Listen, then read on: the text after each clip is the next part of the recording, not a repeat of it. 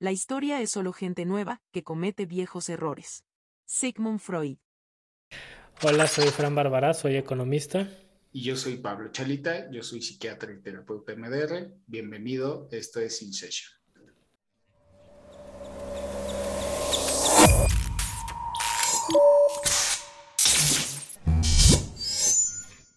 El hombre necesita dificultades. Son necesarias para la salud. Carl Gustav Jung.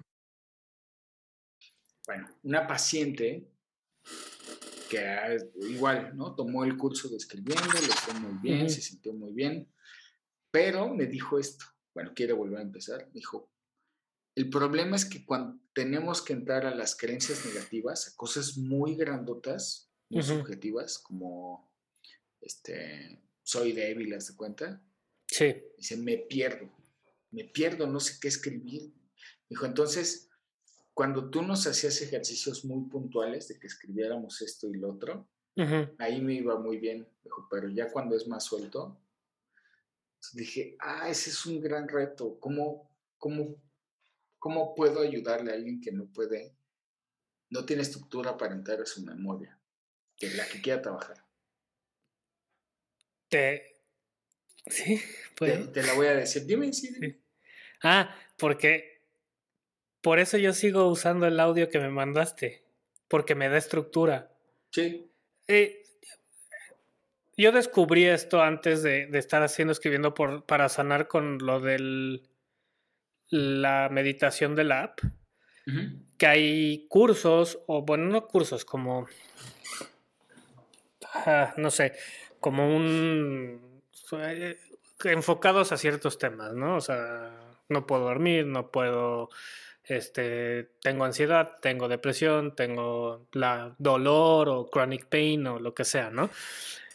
Y luego terminaba los cursos y decía, ah, ya, pues está perfecto. Y me aventaba meditaciones de esas que son así como de, bueno, respira y te dejo y te aviso cuando pase el tiempo, ¿no? Y me iba bien un rato, ¿no? Pero luego pasaba algo que necesitaba otra vez la estructura. Y así me pasa con escribiendo para sanar. Uso el audio que me mandas porque me da esa estructura de, ajá, de para, escribe, respira. Y ese, ese es el que a mí me ha funcionado.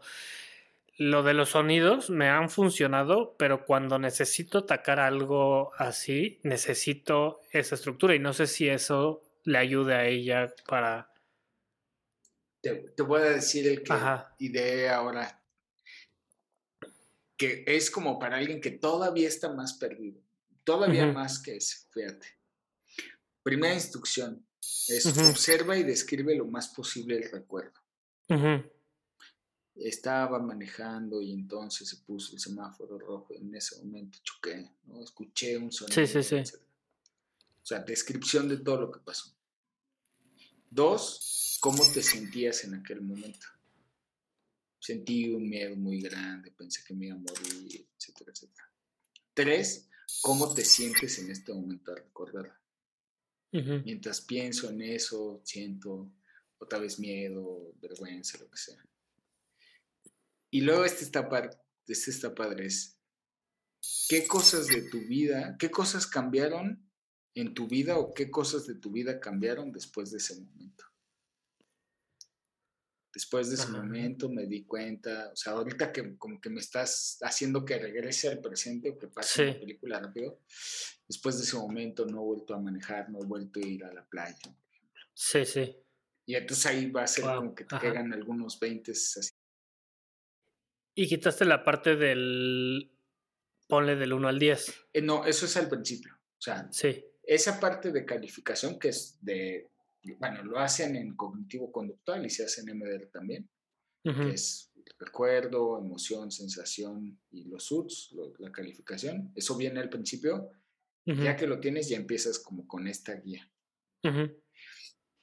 Y el último, que es el que también está ahí en esos audios, es qué aprendizaje o experiencia puedes obtener de eso que vi en esta sesión. Ok. Entonces, sentar con este constructo, eso es lo que quiero poner en el libro, con este una y otra y otra vez el mismo recuerdo hasta que se procese. Sí. Y de ahí el siguiente, el siguiente. O en momentos de crisis también. Sí. No, está súper bien. A mí, ¿sabes qué me gusta esto de el calificar al final? Eh, a mí me cuesta mucho trabajo calificar las cosas, ¿no? O sea, como... Porque en el audio que me mandaste califica el 1 al 10, califica... Cada, cada stop tiene eso, ¿no? Entonces... Es que estoy leyendo un libro que se llama Noise.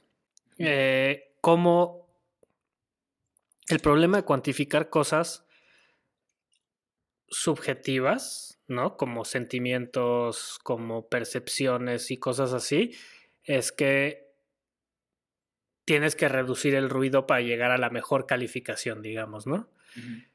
el, el, ruido y el, y el sesgo, ¿no? Entonces,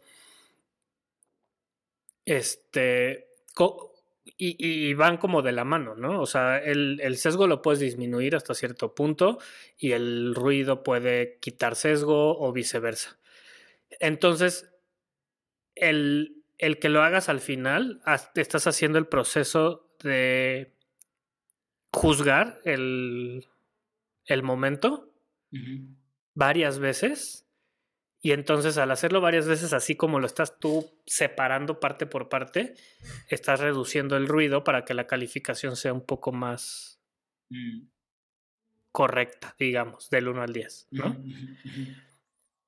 y, y me gusta eso porque creo que el que estés calificando desde el principio, o sea, si, si tú dijeras, como dijiste, primero vas a pensar en el evento, ¿no? y califica el 1 al 10. Y luego, ¿qué cambió en tu vida? Y califica el 1 al 10. Eso, el primer número que escogiste va a anclar la siguiente cadena de números. Entonces, como calificar el evento como el big picture, ¿no? todo el completo. Y eso yo creo que da mejores resultados. Porque el problema es que somos somos, o sea, tienes que activar antes de la calificación la parte del proceso de razonamiento. O sea, tienes que activar, ¿te acuerdas de ese libro que tú, no sé si, ese sí lo leíste, ¿no? El del Slow Thinking, Fast Thinking. Es, es la, justo la parte que hay que activar antes de llegar a una conclusión. Claro. Porque si nada más lo haces con Slow Thinking, yo creo que la la escritura tampoco funciona. Ah, claro, el BLS ayuda a activar esa parte del, del, slow thinking. Digo, la parte, si nada más es fast thinking, no funciona.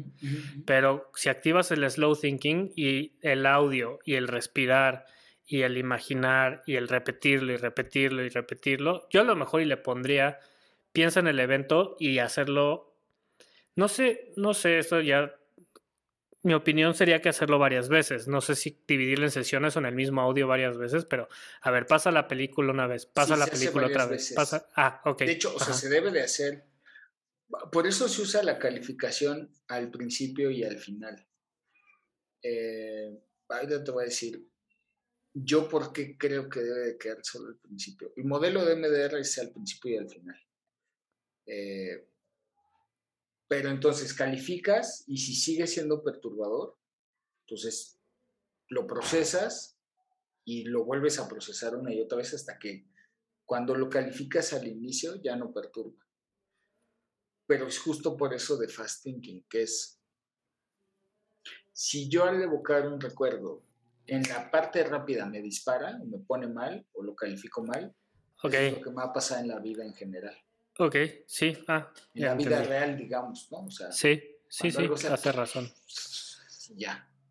No lo había pensado así, porque si no estás calificando ya el evento después de procesarlo. Y necesitas tener un parámetro del principio del... Sí, o sea, cuando... Ahorita ni estaba pensando en eso, pero ahorita me dices, piensa en el día que... A mí esto así me pasó. Una vez me caí a un lago, así que me quedé agarrado como Goofy del, muelle y de la lancha, ¿no? O sea, los brazos en el muelle, las manos en el muelle y los pies en la lancha, ¿no? Entonces si me dices, y bueno, pues me caí al lago y abrí un restaurante y cerraron, estuvo.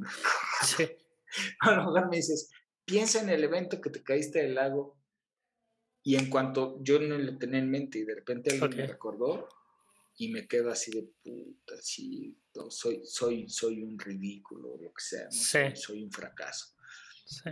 Pues eso quiere decir que eh, ese evento y los asociados te van a seguir disparando cada Sí, sí. Entonces, y creo que justo, o sea, pero lo dices bien, pero no sé si es una ventaja o una desventaja en, en este en este sentido, que cuando de manera natural, después de tanto verlo y de procesarlo y de sentir y de sacarlo, pues siempre lo calificas negativo o menor, bueno, no siempre, generalmente se califica negativo al final de la sesión, que eso es bueno, claro. ¿no? O sea, quiere decir que sí hay... Algo está sucediendo. Si hay futuro, o sea, si puedo, si hay una vida mejor, sin... Eh, sí hay un momento mejor cuando evoco estas cosas, ¿no? Sí. Si es lograble. Pero para moverse, yo diría es que ya no me dispare. Sí. Cuando lo evoco así de la nada. Pues o dispara y lo controlo o dispara y lo controlo. O sea, puedo acordarme y decir, ay, ¿no? Cuando me Parar, al lago. como decir... Y entonces cambio esa sensación de vergüenza por ser mejor. Ajá, o sea, solito mi cerebro activa estas áreas integradoras y en vez, o sea, como que iba en camino a sentir vergüenza otra vez y se activa el integrador y lo convierte en risa. Exactamente. Sí, sí. Sí. sí. O sea, yo sí he visto muchas cosas que en algún momento me pudieron haber dado vergüenza, pena, tristeza o lo que sea, que ya de manera natural, o sea, me acuerdo y más bien me da risa, creo. Sí. Ya. Sí, sí. Sí, pues sí. Entonces eso sea bastante adaptativo, creo yo. Y eso es algo que yo quisiera. O sea, ahorita que decías que estabas haciendo un trabajo pues que más gente lo haga. Sí. Y ahorita justo que te comenté lo del el headspace que tiene como temas, a lo mejor y hacer como un mini, pues esto es como monkey service, ya sabes, de cuáles son los temas que te gustaría trabajar y pones una lista de 10, 15, escógelo, te escoge 3 o lo que sea, y enfocarse en esa parte de hacer audios específicos para eso. No quiere decir que cambie algo, ¿no? O sea, pero si tú anclas esa parte de vamos a hacer esto para que te ayude con tu ansiedad, ¿no? Y a lo mejor en la ansiedad tienes que poner un poco más de atención en cómo reaccionó físicamente tu cuerpo, ¿no? O sea, sudaste, te pusiste nervioso, te desmayaste, sentiste que te daba un ataque de, de pánico, un ataque en el corazón, ¿no? Y entonces como que le das como un... Como, ¿Cómo decirlo? Como un un, tema al, audio, ¿no? Para que a la persona se concentre en, esa parte del tema. No sé si te late esa idea, pero... alguien le contaba lo de la escritura terapéutica y me dijo, mi terapeuta, cuando estoy en crisis, me pide que escriba ¿no? lo que tengo, pero yo a ella le entrego la hoja y ya no me la regresa, nunca lo vuelvo a leer. Y que le servía un buen. Dije, ah, interesante, no es un modelo, porque, no sé, creo que es un modelo que da libertad, porque puedo escribir, puedo poner, ah, yo odio este, a mi jefe, maldito, lo que sea. Sí, sí, sí. Y sabes que ya nunca va a volver y lo puedes sacar sin culpa. Claro.